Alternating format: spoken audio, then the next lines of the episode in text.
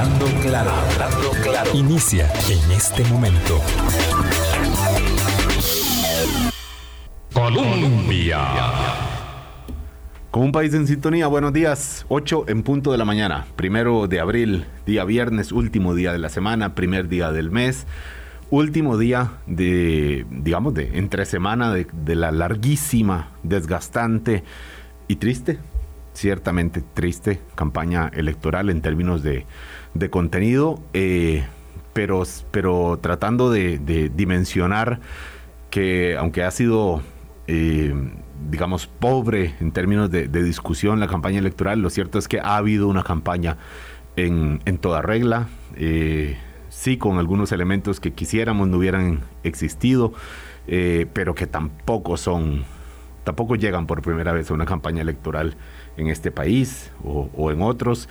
Es parte de las campañas electorales, lamentablemente, este juego sucio que ambas partes dicen eh, querer evitar y, que, y, ambas partes endilgan al, a la otra. Eh, en nuestro criterio, ciertamente para los ciudadanos, para los medios de prensa, es difícil, es difícil porque hay mucho elemento, mucho material que es que debemos someter eh, al fact-checking que se llama ahora o a la verificación que es cierto, cuánto tiene de verdad. Eh, bueno, son muchos elementos que están que y, de, y de cada tema hay muchos matices que también que someter y que al final, por supuesto, la pregunta que nos hacemos ahora es cuánto de esto incide en la decisión de voto para el próximo domingo 3 de abril, sabiendo que las encuestas han mostrado una reducción de la ventaja de don Rodrigo Chávez sobre don José María Figueres, sabiendo que tuvimos ayer el debate en, Teletica eh, por la noche eh, y que hoy tendremos otro más, el último y ahora sí, eh, el último de muchos también, esta noche en Repretel Canal 6. ¿Cuánto incide?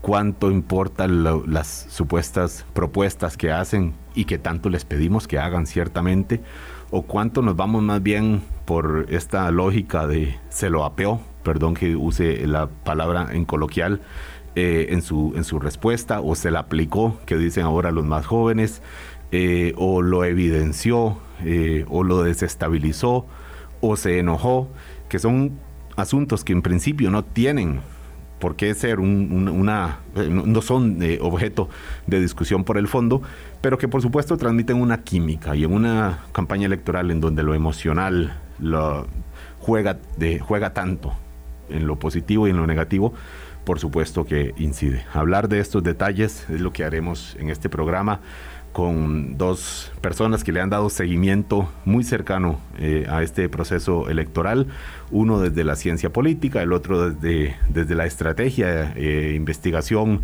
de, de, la, de la opinión pública. Aquí en la, en la cabina, don Mario Quirós, investigador de opinión pública también, con su empresa Enfoques, que ha aportado también algunos elementos.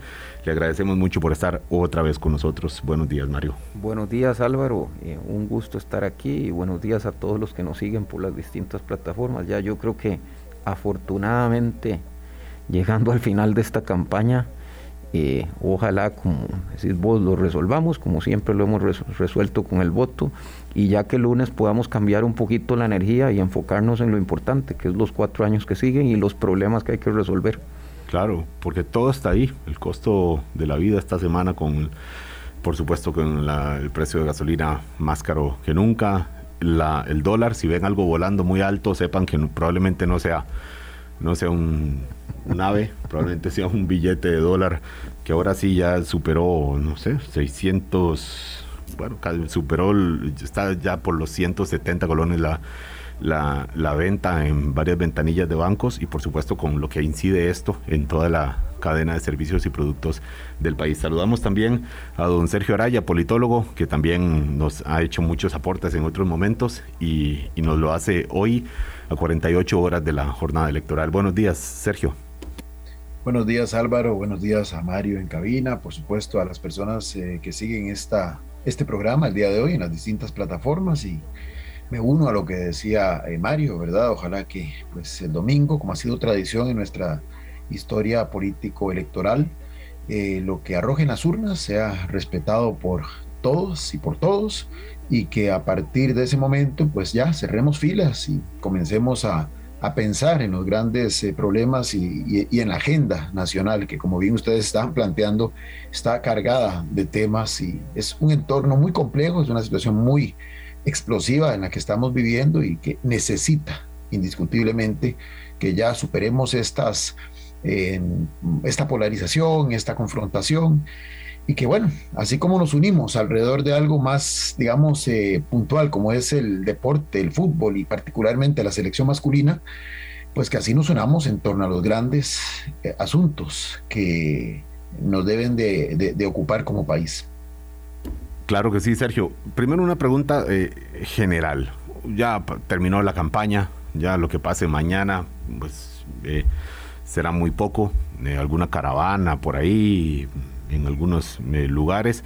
Pero, don Sergio, ¿cree usted que la intención de voto de que recibirá don Rodrigo Chávez o que recibirá don José María Figueres será por la campaña que han logrado hacer o a pesar de la campaña que han logrado hacer o habrá que diferenciar en un caso y otro, así en términos muy generales porque es que llevamos casi un año de campaña electoral y se hace mm, ciertamente pesadísimo y entiendo muchos electores diciendo ya que pase esto, vamos a ver. pero es, una mezcla, que, es, por supuesto no que es muy importante el este, desenlace, direccionales. No, es que no eh, importe, que pase pronto y que, y que se resuelva bien desde la perspectiva de muchas personas. La pregunta es si la campaña funcionó o si la campaña es más bien un costo eh, que, que, probablemente esté pagando eh, en el voto rechazo que, puede recibir uno u otro, don Sergio. Sí, eh, decía que no hay, digamos, elementos unidireccionales, ¿verdad? Esto no es monocausal, hay diferentes variables que construyen, digamos, un escenario. En este caso, la decisión de, de votar. Tenemos que entender que la campaña per se es una campaña reactiva, es una campaña, digamos, obre en, planteamientos programáticos, pero ciertamente y muy tristemente, eh, muy impregnada de especialmente esta segunda ronda de ataques, de recriminaciones, de descalificaciones, en un esfuerzo por tratar de diferenciarse de cara al elector, ahora que son solo dos las opciones, en lo que yo llamo clave negativa y no clave positiva, ¿verdad? Es decir, en vez de tratar de distanciarse el uno del otro a través de sus propuestas, tratando de transmitirle a ese elector, especialmente al elector indeciso eh, o al elector que votó por otros aspirantes en la primera ronda, el por qué mi propuesta es superior a la de mi rival, más bien pues se han decantado por siguiendo los elementos que han surgido especialmente a través de los medios o a través de las plataformas digitales, agarrándose de estos temas que son básicamente de corte eh, negativo, de, que cuestionan situaciones, para entonces buscar cómo diferenciarse, pero en lo negativo. Es decir, yo no soy tan malo o no soy lo malo que es mi contendor. Yo soy, eh, yo, no soy esto, yo no soy lo otro, aludiendo obviamente al rival. Entonces, esto lo que ha generado es una insatisfacción, una mayor, eh, digamos, dificultad, especialmente para ese elector indeciso, para construir su decisión. Entonces, sí, es evidente que habrá un sector, no mucho según el estudio del CIEP, pero sí un sector que eh, estará utilizando esa valoración negativa para determinar su decisión de voto, es decir, voy a ir a votar en contra de, pero habrá otros que, eh, y que son, pienso yo, los que más están engrosando esta lista de personas que aún hoy no se están todavía decidiendo, eh, que están ávidos de saber por qué en términos positivos sería más oportuno votar por uno en lugar de votar por el otro.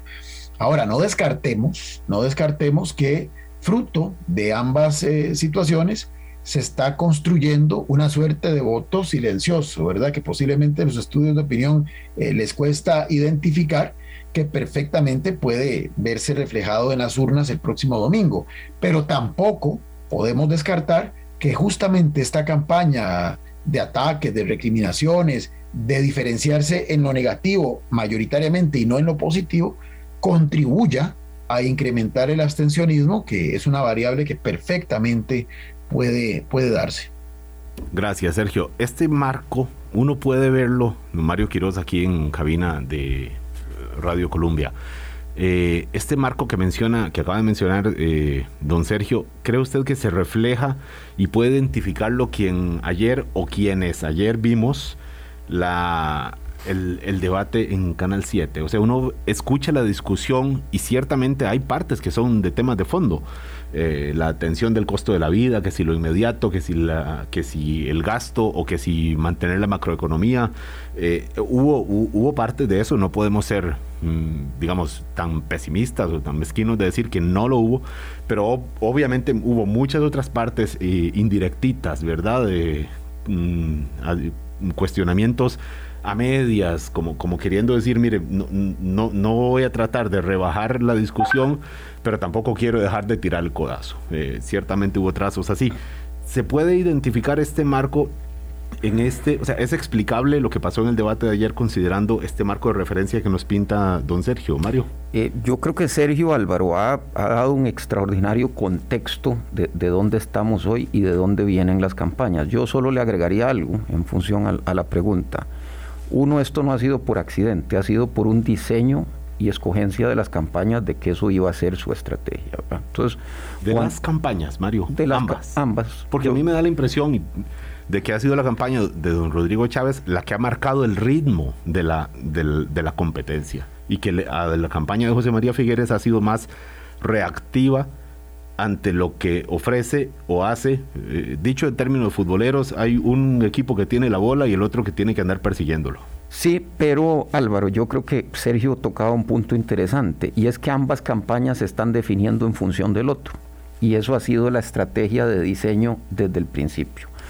Eh, cuando uno llega a los debates y ve los debates, y el de ayer es un extraordinario ejemplo de eso, si bien hay chispazos de, de querer dar una propuesta, a nivel de comunicación, todas esas puntos de mensaje acaban siendo para los candidatos cómo pivotear hacia un ataque al otro. Y ahora que tocaste eh, términos, como decimos eh, en el pueblo, hachazos, porque eh, ayer tal vez hubo, lo que vimos fue una colección de hachazos, pero, pero siempre es cómo agarro el tema, que podría desarrollarlo, como dice Sergio, para más bien cómo pivoteo de ahí hacerle una crítica al contrario. Claro, es como montar un tema serio, montarlo, hacer una pregunta más o menos para dejar que usted conteste y luego bajármelo así.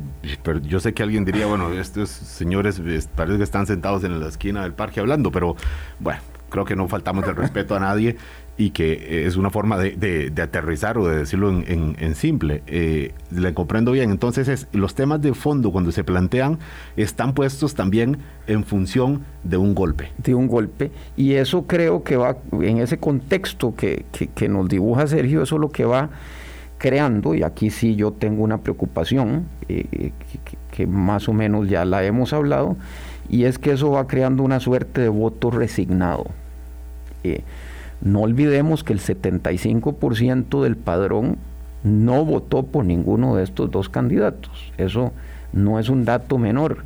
Que el 73% de las personas en el penúltimo estudio del CIEP manifiesta que le gustaría que ninguno de estos dos candidatos gane. O sea, tenemos un contexto eh, bastante complicado, Álvaro. Y, y en ese contexto, repito, ha sido por diseño de las campañas. Entonces, también su línea de convencimiento al electorado no es vote a favor mío, también hay una suerte de no vote por el otro. Claro, aquí la pregunta, Mario, es si eso resulta, si es eficaz, si logra los resultados. Jugando sucio, jugando feo, pues ganando con, con, con, un margen pequeño, pues listo. Eso significa que funcionó ese diseño de estrategia. Eh, ¿cree usted que, le, que ha funcionado o más bien ha espantado probables votantes que hubieran estado más propensos a acercarse si el tipo de, llamado hubiera sido diferente? Sí, aquí hay un, tema muy interesante que da para varios programas y estoy seguro que Sergio podrá profundizar más en esto. La campaña sucia, Álvaro, el efecto que tiene principalmente es desmovilizar votos. La campaña sucia o de ataque desmoviliza votos de mi oponente marginalmente puede ser que me lleve votos, pero el efecto principal es eso. Y aquí hay una gran pregunta para el domingo, es ¿cuánto va a ser el abstencionismo? Claro, de alguna forma ambas campañas han propiciado la posibilidad de que haya un alto abstencionismo, es lo que le comprendo. Sí, porque creo también que en la matemática electoral que pueden estar haciendo, eh, don José María, hay tres realidades claras, ¿verdad? Una, que don Rodrigo efectivamente ha disminuido en los estudios su intención de voto. Eso, eso creo que es una tendencia, más allá de números de una investigación otra, eso es una tendencia clara. Dos, que se nota cierto crecimiento o de los indecisos y o de la gente que manifiesta que no va a votar por ninguno. Y tercero, que don José María parece ser que no logra crecer mucho más allá de un techo histórico. Entonces eso plantea un escenario que, por ejemplo, para la campaña de don José María, eh, mayor abstencionismo puede hacerle más grande ese, ese porcentaje suyo en, voto efectivo versus lo de Rodrigo. Y en el caso de don Rodrigo, eh, eh, una suerte de que no votar, no votar por don José María le ayuda a mantener todavía ese, ese margen para que no lo alcance. Don Sergio, ¿coincide usted con don Mario? No, pretendo ponerlos a competir aquí, por dicha, esto no es un, no es un debate, pero eh, podemos entender que es, esta idea de que un alto abstencionismo puede beneficiar eh, probablemente a don José María Figueres, don Sergio. Eh, bueno, me parece, eh, primero decir que el alto abstencionismo perjudica al sistema como un todo, ¿verdad? Pero eh, obviamente aquí mm, lo estamos hablando desde afuera y no como parte interesada de ninguna de las dos campañas. obviamente la posibilidad de un mayor abstencionismo va a permitirle a aquellos que tengan un voto duro, capaz de ser movilizado a las urnas, por muy pequeño que éste sea proporcionalmente hablando, mayor posibilidad de sacarle, como digo yo, rentabilidad a cada uno de esos votos que logre movilizar, ¿verdad? Creo que Mario ha ilustrado muy bien, en algún momento sí se pudo haber visualizado que habría un claro beneficiado en el escenario de un mayor abstencionismo, pero ya lo dijo Mario, eh, hoy el escenario está abierto para ambos, ¿verdad? Porque depende finalmente de hacia dónde afecte más ese abstencionismo, si hacia personas que estaban pensando en ir a votar, en este caso por por Rodrigo Chávez, o, que es un poco más improbable, pero que estarían también pensando en ir a votar en contra de Rodrigo Chávez, en este caso por José María Figueres, pero que en último momento pues decide mejor del todo eh, no acudir a las urnas porque finalmente eh, la, la, motivación por votar en contra no alcanza para dar el voto a alguien por el que tampoco tienen un nivel de, de, de aceptación muy, muy elevado. Eh, sí me parece que el tema del abstencionismo, digamos, e, e, este escenario me recuerda mucho a las elecciones municipales, ¿verdad? Eh, creo que la posibilidad de que en la segunda ronda se pueda ganar por un voto de diferencia, ¿verdad? diferencia de la primera, donde hay que sacar un umbral mínimo para no tener que llegar justamente a estas instancias, em, permite suponer que efectivamente eh, de parte de las estrategias de ambos, el fenómeno de desmovilizar potenciales electores del rival está siendo incorporado como parte de su estrategia. Claro, repito, esto es un problema, vamos a ver, electoralmente, para el 3 de abril pueda que le rinda fruto a alguno de los dos, eh, porque sí, yo concuerdo con Mario, ha habido una clara orientación de las campañas por mantenerse en negativo, que evidentemente tiene como efecto colateral propiciar este nivel de insatisfacción, este nivel de frustración, eh, mm, solamente para muestra un botón, ¿verdad? El, el, CIEP dice que, que este, este proceso electoral provoca angustia a un 32% de la gente, tristeza a un 21% de la gente. O sea, más del 50% asocia la campaña con elementos negativos y apenas este, un 30 dice que le genera algún nivel de esperanza y un 15 algo de entusiasmo. Es decir, mayoritariamente la gente, la campaña más bien le genera frustración y esto obviamente puede repercutir junto con otras variables, claro está, en incrementar ese nivel de, de abstencionismo. Pero sí me parece, y con esto quiero terminar esta parte, es fundamental entender, cualquiera de los dos, ¿verdad? Que gane que un mandato muy reducido en términos de movilización electoral, si bien desde el punto de vista legal eh, es completamente válido, va a ser el próximo presidente, pero le eh, lo hace entrar perdiendo, ¿verdad? De cara a lo que ya es el ejercicio del gobierno. Recordemos que los primeros tres meses son de sesiones extraordinarias, es decir, puede ser el Ejecutivo el que maneje la agenda de un legislativo que está otra vez partido, donde ninguno de los dos tiene una mayoría. Ciertamente el señor Figueres tiene un poco más de diputados afines que el señor Chávez, pero ninguno tiene la mayoría para que pueda eh, gobernar por sí solo sin necesidad de llegar a acuerdos con las otras bancadas. Esos tres meses serían claves, uno imaginaría, porque van a trazar la ruta de lo que va a ser el gobierno en temas centrales, más los que hay que enfrentar de este entorno que ya de por sí es complejo. Tienen la potestad de impulsar desde el Ejecutivo a través de política pública sus acciones, pero también desde el Legislativo empujar aquello que consideran pertinente. Y desde luego, todo esto con un respaldo pequeño, ¿verdad? Eh, le resta mayor capacidad de maniobra imagínense que ayer lo dijo el moderador del debate, don Ignacio Santos, eh, si lo vemos contra el padrón electoral total, fueron los que menor votación han conseguido en los últimos tiempos, los que hoy están justamente disputando la presidencia de la República. Este es un tema que tiene que ver con la legitimidad de inicio del mandato, ¿verdad? Entonces sí me parece que si se viera más allá del 3 de abril, ¿verdad? Se viera el día después, sí sería pertinente no incentivar este tipo de, de, situación, de escenario de un mayor abstencionismo. Pero bueno, obviamente pareciera que los encargados de las estrategias se han centrado más en ver lo micro, en ver el árbol, en ver lo inmediato y no en entender las consecuencias que para cualquiera de los dos puede tener ese mandato tan pobre en términos de apoyo electoral. Claro, esto me permite entender, escuchándolo con atención a usted, don Sergio, y también lo que decía acá en la cabina, don Mario, eh, lo que me decía el dueño de un negocio donde solemos comprar cosas, eh, alimentos para, para la casa, me decía, es que hay que tomar dos decisiones. Por primera vez, me decía él, me encuentro en un escenario electoral de tener que tomar dos decisiones, no es una. Primero, si voy a votar o no. Segunda, por quién. Eh, decía, nunca eh, y él es un señor que tiene ya más de 50 años, decía, nunca había pensado que la decisión electoral eran dos. Y esta vez me encuentro eh, realmente en este escenario y los dos me están diciendo de alguna manera que no vote.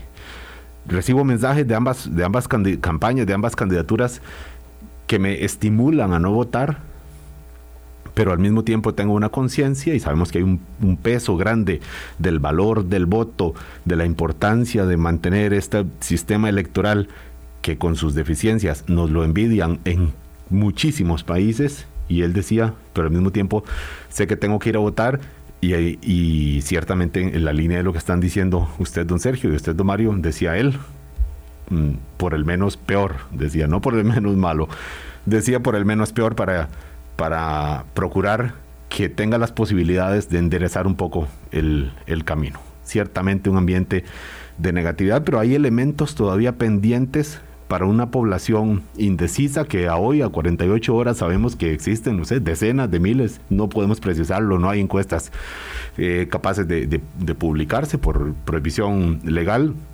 ¿Cuánto incide el debate de anoche? ¿Cuánto incide el debate de hoy?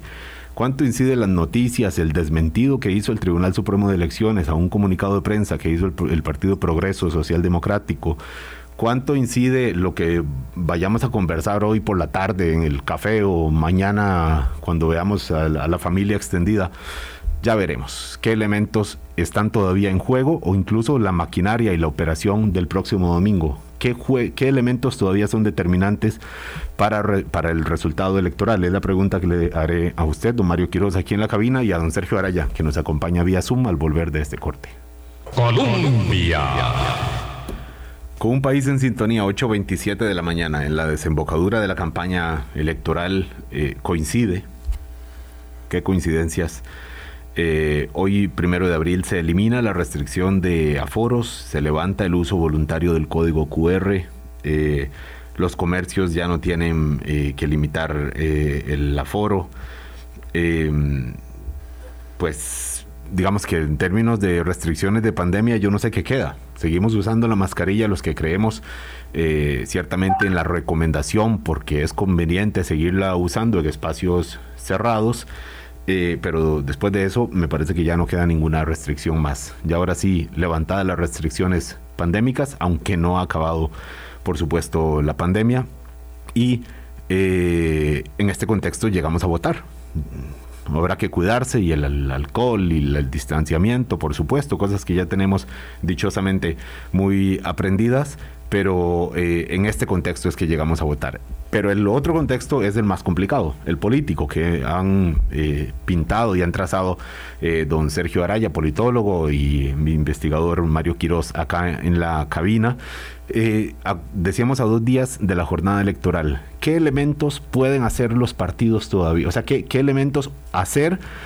O qué elementos pueden vivir, experimentar que alteren el resultado electoral en estos últimos dos días, Mario? Los debates, alguna noticia, mm, preparación en el terreno, ¿qué es lo que usted ve que tienen todavía margen de maniobra para no simplemente sentarse, cruzar los dedos, a ver cómo está el resultado finalmente eh, de una manera casi inminente eh, que vayamos a conocer el domingo en la noche? Yo diría, Álvaro, que esta campaña ha estado marcada en segunda ronda por, por dos características esenciales, ataques y errores. Y yo, yo, yo, a mí me sorprendió mucho, y lo pongo como ejemplo ayer, eh, me parece un enorme error es salir con un comunicado de parte del Partido Progreso Social Demócrata que el Tribunal Supremo de Elecciones había avalado el fideicomiso que les están cuestionando, investigando, solo para que unas horas después el tribunal tenga que desmentir esto. Eh, y, vuelvo a lo mismo. Es muy inusual que el tribunal salga a desmentir un comunicado de un partido es político. Totalmente una situación extraordinaria y anormal, porque el tribunal eh, se cuida mucho en eso y, hay, que defender su, su labor en, en, ese sentido.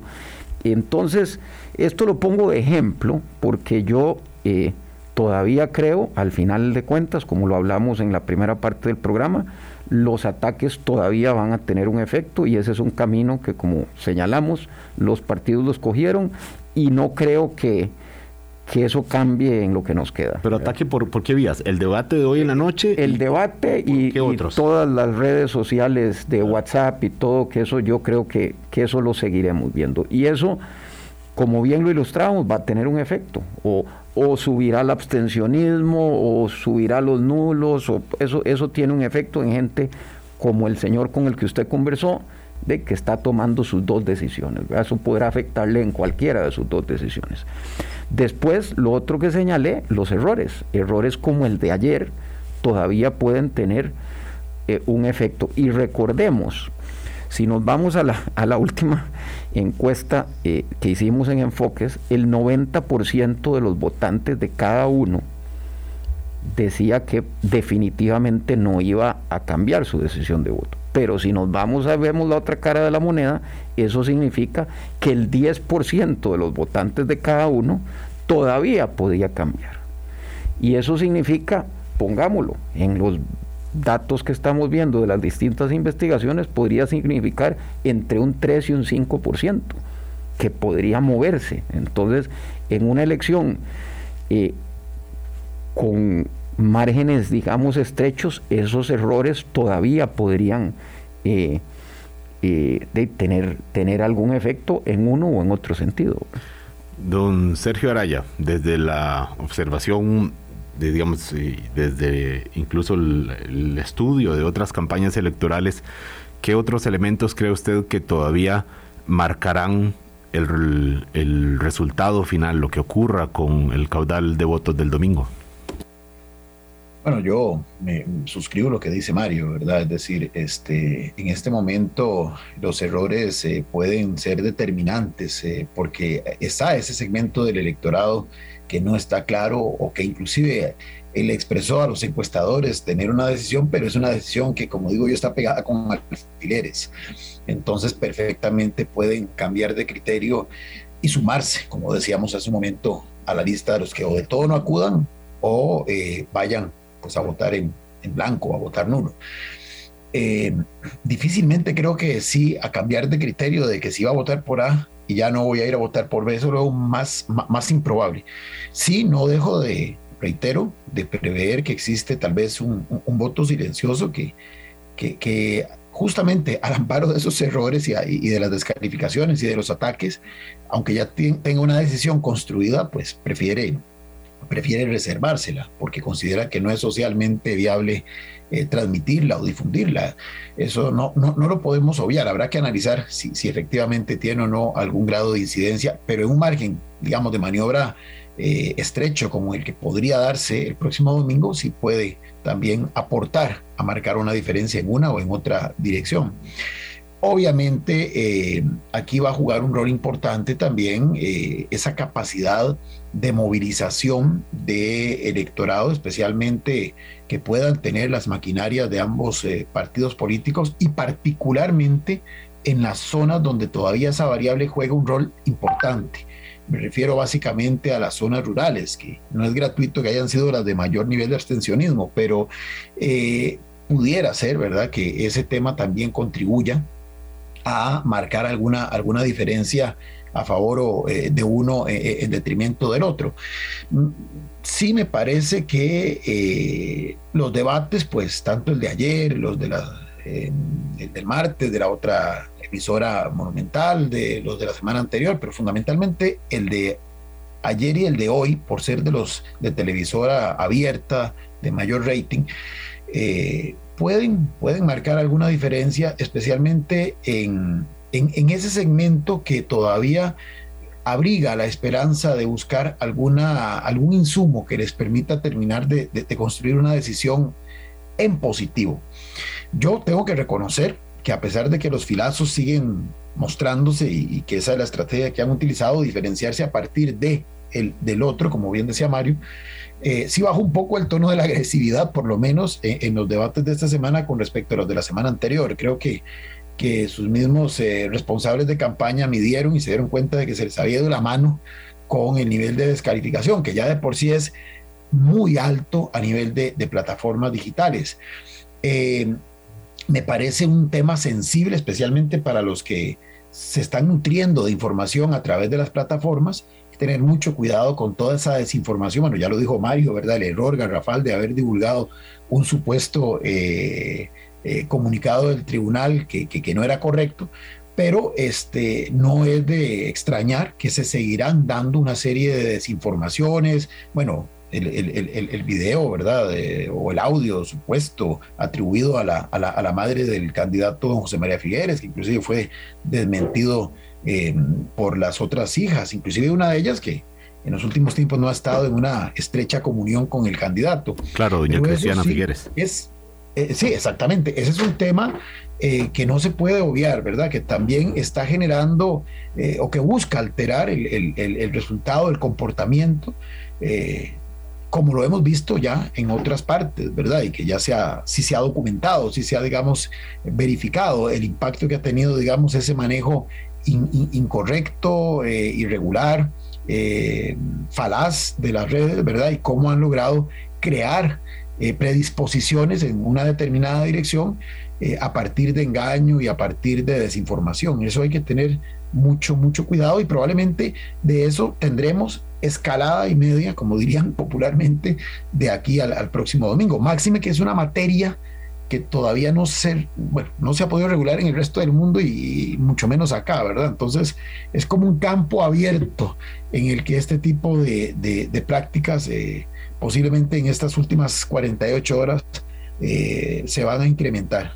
Y hay que tener cuidado de no replicar cosas que evidentemente no construyen, sino que más bien tienden a destruir.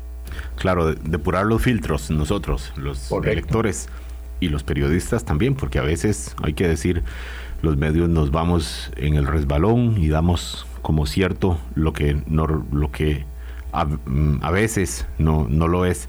Entonces tenemos eh, debates, circulación de información, ya sea por vía de, de plataformas periodísticas o por vía de redes sociales, y la maquinaria del domingo. Eh, antes de ir a este último corte. Perdón, Álvaro, y los errores de las propias campañas, que no es, claro, no menor. Los, errores, pero que, se dan a conocer por estas vías, sea durante un debate, durante eh, o, en las redes sociales, en plataformas periodísticas, o en error de, de la digamos, de la operación en terreno del próximo, del próximo domingo. Eh, don Mario, antes de ir a este último corte, yo quisiera preguntarle si usted considera que estos debates de verdad todavía aportan. Yo tengo la sensación, y se lo mencionaba ahora fuera de micrófono, que no sé si será porque por el trabajo hemos tenido que dar mucho seguimiento a muchos debates y a muchos espacios donde han hablado los candidatos, que yo ya podía adivinar cuando don José María le iba a preguntar a don Rodrigo Chávez qué le iba a contestar don Rodrigo Chávez y qué le iba a ripostar don José María Figueres. Y ya sabía la manera y, el cierre en que iba a cerrar don Rodrigo y don José María. Y entonces me quedé pensando, ¿no será que ya estamos eh, tratando de sacarle el, jugo ya a, la estopa de la campaña electoral cuando ya ya sabemos qué es lo que, lo que plantean, ya sabemos cómo lo plantean, ya sabemos qué se critican, pero por eso se lo pregunto si usted cree que a pesar de esto, de que hemos conocido mucho a los candidatos o a lo que proponen o a lo que hablan, ¿verdad? Porque eh, genuino o no, es, lo que exponen. Eh, estos debates todavía tienen algún elemento de novedad, algún, elemento eh, adicional que haga mover la, aguja de la intención de voto.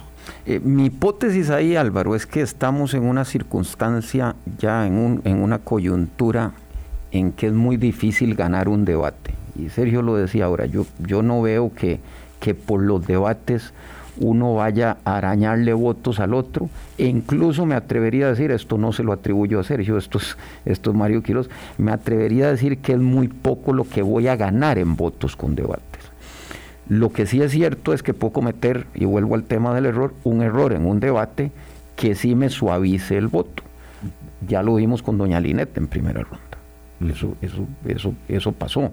El desempeño en los debates de doña Lina le suavizó mucho un voto para el cual ella era opción. Entonces, eso sí creo que todavía puede tener un efecto en el debate que nos queda. Pero sí coincido con usted que, que tener grandes ganancias en los debates, ninguno, y creo que, que ya hoy, hoy viernes y antes de las elecciones, eh, probablemente la estrategia de las candidaturas vaya a ser no salir con mayones moretones del, debate, por decirlo de alguna manera. Claro, hago la salvedad de que es posible que haya un sector de la población que no le haya dado seguimiento, como nosotros, por supuesto, se lo hemos dado, y para algunos sí resulte novedoso, eh, sobre todo tratándose de espacios tan masivos como las dos principales televisoras del país. Lo dejo como una mm, posibilidad ciertamente que contrapone lo que estoy planteando de que ya hemos escuchado tanto que ya no sabemos la respuesta. Bueno, hay unos, ciertamente un sector de la población que tal vez las oiga por primera vez, quizás más pequeño de lo que de lo que debería. 8.40 de la mañana, vamos al segundo corte, volvemos con Mario Quiroz y Sergio Araya. Colombia. Con un país en sintonía, 8 y 42 de la mañana. Este es el último programa que hacemos, por supuesto, antes de las elecciones del día domingo y acá fuera micrófonos hablo con Mario y decimos, bueno, eh, hay temas que ya serán temas del lunes y es eh, el cómo tendrán, cómo llegarán a gobernar, pero antes tendrán que tomar muchas otras decisiones, la conformación de gobierno. Recordemos lo que pasó hace cuatro años después del triunfo de Carlos Alvarado en la segunda ronda.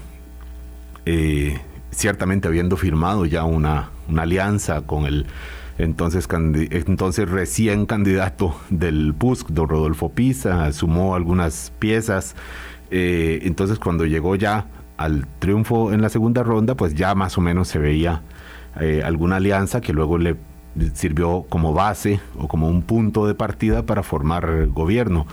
La pregunta que uno se hace oyendo este, este marco de percepción negativa de las candidaturas, es cómo empezarían a hacer, a hacer gobierno, porque ciertamente don José María Figueres se ufana del equipo, pero hay que ser sincero, no lo hemos visto. No, no, hay, no hay una foto del equipo como, como puede haber una foto de un equipo eh, de, de, gobierno de otros momentos y menciona tres, cuatro nombres por ahí y ciertamente le da pie a que don Rodrigo Chávez le diga, bueno, pero es que esos son los que ya han estado y, y, su equipo es el, el, que ha cometido eh, los errores que considera él, son los que eh, han provocado grandes perjuicios al país. Entonces, eh, don Sergio Araya, quisiera mm, dejarle unos minutitos para que nos diga usted es, si es un punto de consideración al momento de votar es también el día después, el qué va a pasar una vez gane don Rodrigo Chávez o una vez gane don José María Figueres, ¿cómo podría proceder y cómo tendría los, los puentes o las habilidades blandas, estas que ahora pues han cobrado vigencia, eh, para poder hablar con sectores y, armar de primera entrada un equipo de gobierno eh, pues potable, solvente, potente, ojalá, pero después para poder entenderse con las fracciones legislativas y con muchos otros sectores que de este momento no le están generando simpatías, don Sergio. Bueno, tal vez solo para contextualizar, eh, que fue el CIEP el que no en este, sino en el anterior estudio, aludía de que, por ejemplo, la conformación de un equipo no era un factor tan determinante a la hora de resolver a quién apoyar. Eh, eso, digamos, llamaba mucho la... Era un hallazgo revelador, digamos, de ese Perdón, serio, aunque debería. Ese es un, ese es un pecado de nosotros como, como electores no considerar este elemento como un punto apuntando, muy alto, de alta prioridad a la hora de, que arrojaba era que para un grueso de la población ese no era, digamos, en la lista de prioridades, de criterios para definir, iba ocupando los últimos puestos en, lista de prioridades, cosa que concuerdo, no, no debería de ser así. Em, pero sí, digamos, el tema de las habilidades, de, las, em, de, la, de, la expertise, de ciertos em, eh, componentes propios de un liderazgo, eso sí pareciera que pesa más a la hora de, de la definición del voto, pero sobre todo eh, la, gente vota mucho también por una cuestión, digamos, eh, de, carácter emocional, ¿verdad? Y que sienta que de alguna forma ese candidato se ve él o ella reflejado en lo que está planteando y a veces pues cuesta, por lo que hemos conversado, generar ese, esa conexión entre candidatos y, electorado. Pero digamos, en lo que es la pregunta, obviamente... Eh, cualquiera de los dos, por eso decía hace un rato, si ya de por sí el mandato electoral, muy legal, muy válido, pero, perdón, pero es muy reducido en términos de, apoyo electoral, pues le resta, le resta capacidad de maniobra, le resta eh, imagen de ser un verdadero articulador, eh, le resta, desde mi perspectiva, eh, peso político como interlocutor válido ante la Asamblea Legislativa. No porque, vamos a ver, no porque se le desconozca como presidente, obviamente va a ser el presidente de la República y se le respetará por esa investidura, pero evidentemente su margen de maniobra va a estar condicionado, limitado por ese bajo caudal electoral que potencialmente pudiere recibir. Entonces, lo primero sería tratar de tener ese caudal electoral amplio, robusto, que le permita ahí sí, con mayor eh, maniobrabilidad, comenzar ya a construir, digamos, esos acuerdos, esos, esos vínculos que pasan, que pasan posiblemente por la, o pasan posiblemente no, pasan necesariamente por la construcción de las primeras decisiones que tienen que ver con la integración de su equipo. Es evidente, y en esto hay que ser muy, muy claro, ¿verdad? Si lo, si, lo, si lo referimos a nivel de partidos, vamos a ver, Liberación y Progreso Socialdemocrático son lo opuesto. Ahí sí que son totalmente lo opuesto en términos de lo que representa cada uno, ¿verdad? El partido más longevo de la historia del sistema de partidos político contemporáneo, como lo es Liberación Nacional, versus un partido que fue creado en mayo de 2018.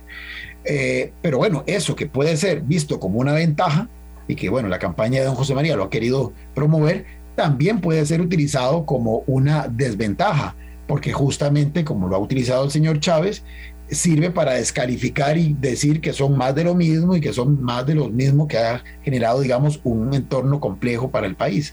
Entonces me parece que, sin embargo, hay que reconocer objetivamente que pareciera que para el Partido de Liberación Nacional es menos, menos complicado, ¿verdad? Esa, esa amalgama, indistintamente de si los que vayan a ser parte de ese equipo titular eh, un grueso de la población los considere aptos o no los considere aptos. Ciertamente esto es más a nivel de sectores, que estas valoraciones eh, pueden tener algún nivel de, trascendencia, porque el ciudadano común rara vez identifica ni siquiera los nombres de los diputados, mucho menos de los ministros, ¿verdad? Véanse que, por ejemplo, el señor Chávez, mientras fue ministro, prácticamente nadie lo conocía.